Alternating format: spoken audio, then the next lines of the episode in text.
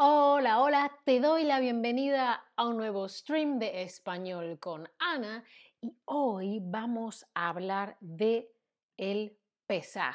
Pero ¿sabes de dónde proviene esta palabra, la palabra Pesaj? ¿Piensas que viene del árabe? ¿Piensas que viene del hebreo o piensas que viene del italiano? ¿De qué idioma viene la palabra Pesaj? Mientras tanto, os voy a saludar en el chat a todos, todas, todes. ¿Cómo estáis? Efectivamente, viene del hebreo, viene del hebreo. Muy bien, muy bien. ¿Y sabéis qué significa esta palabra? ¿Qué, qué significado tiene? Significa el salto, significa la Pascua o significa la espera. Espera. Mientras me llegan vuestras respuestas, os cuento que es el nombre que se le da a la Pascua judía, ¿sí? Del judaísmo, de la religión judía. Em, efectivamente, pero aunque sea el nombre que se le da a la Pascua judía, Pesach significa salto, salto, salto, ¿sí?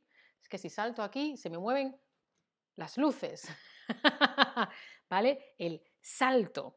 Muy bien. Pero, ¿qué es el Pesach? Para la religión judía, el Pesach es una festividad, una celebración, ¿sí?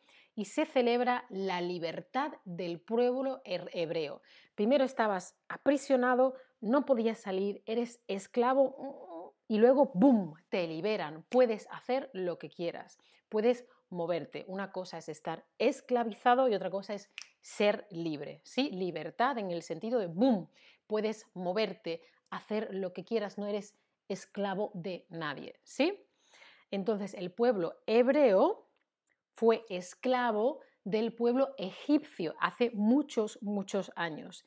Y esta fiesta celebra, se alegra de que eso acabó hace muchos años. Esto se describe en el libro del Éxodo en el Antiguo Testamento de la Biblia. Porque Dios le dijo a Moisés, oye, perdón, Dios le dijo a Moisés, dile esto al faraón egipcio.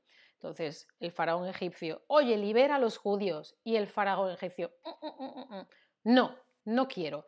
El faraón egipcio se negó, dijo que no, rehusó o se rehusó. Yo digo rehusó, en algunos países de Latinoamérica se dice se rehusó se negó, dijo que no, no quería liberar al pueblo hebreo. Entonces cuenta la historia que al rehusarse el faraón, Dios le envía diez plagas, diez problemas muy grandes, ¿no? A Egipto. Las plagas es cuando de repente hay mucho de algo. Por ejemplo, plagas de mosquitos. ¡Ah! Pica, pica, pica, o de moscas, o de langostas, o de ranas, crack, crack, crack. Y no hay una, dos, tres, no, hay miles y miles. O sea, sería una plaga.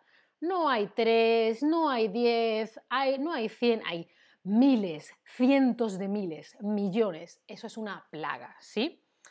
Em, entonces Dios envió plagas a Egipto. Vale, ¿qué hemos dicho? Si tienes libertad, ¿es que eres libre o es que eres esclavo? Contadme. Mientras voy viendo qué decís en el chat. Hola a todos. Amber, Kenza, Eva, Marius, Steph, Frida, Stelina, Hailey, LX, Teton Clouds, Ebrusha, ¿cómo estáis? Buenos días desde Estados Unidos. Buenos días, buenas tardes desde Berlín. ¿Cómo estáis? Estoy muy bien. ¿Alguien necesita un gato? Muy bien.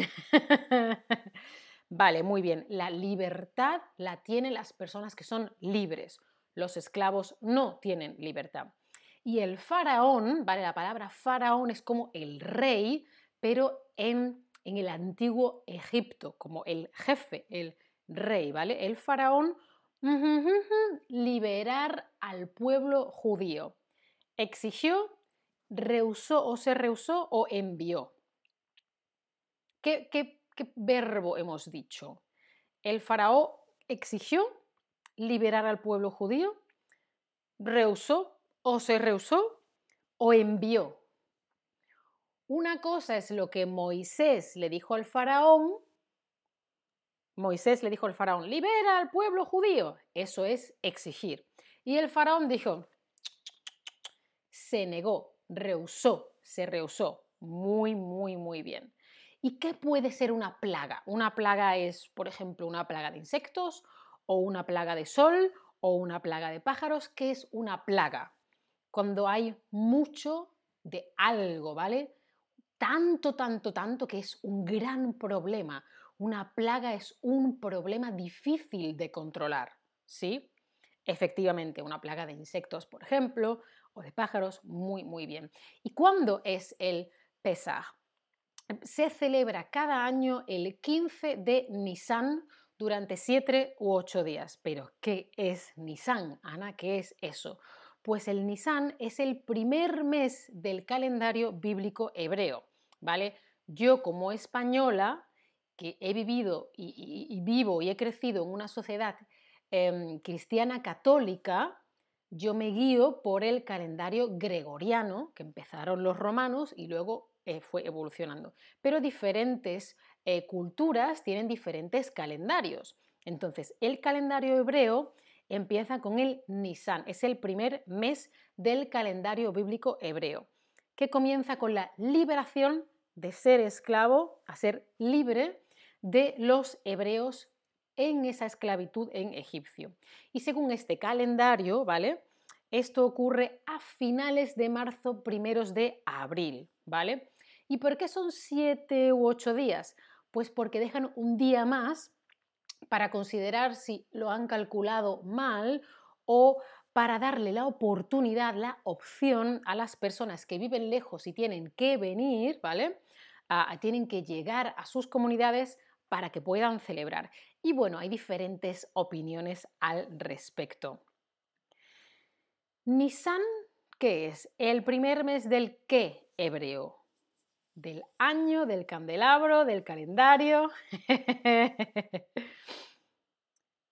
Papsaro Smith, me alegro de que te haya gustado la explicación de rehusar. Rehusar es decir que no, decir cuando te niegas.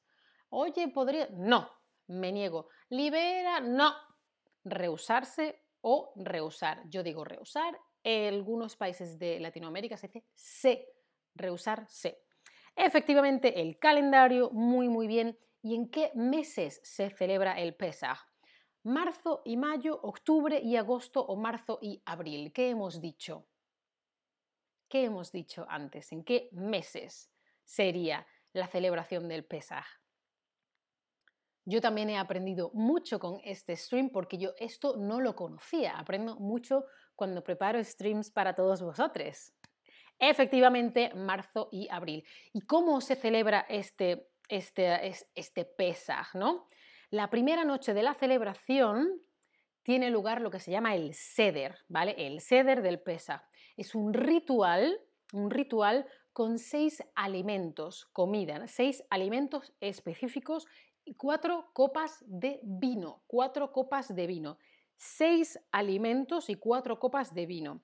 Y durante el seder, durante esta cena, se transmite, se pasa, se cuenta, se comparte esta historia del éxodo, de la salida eh, de Egipto a las nuevas generaciones. Las personas más mayores se lo cuentan a las personas más jóvenes y se comparte con ellos este simbolismo y estos valores de la fe. ¿Sí?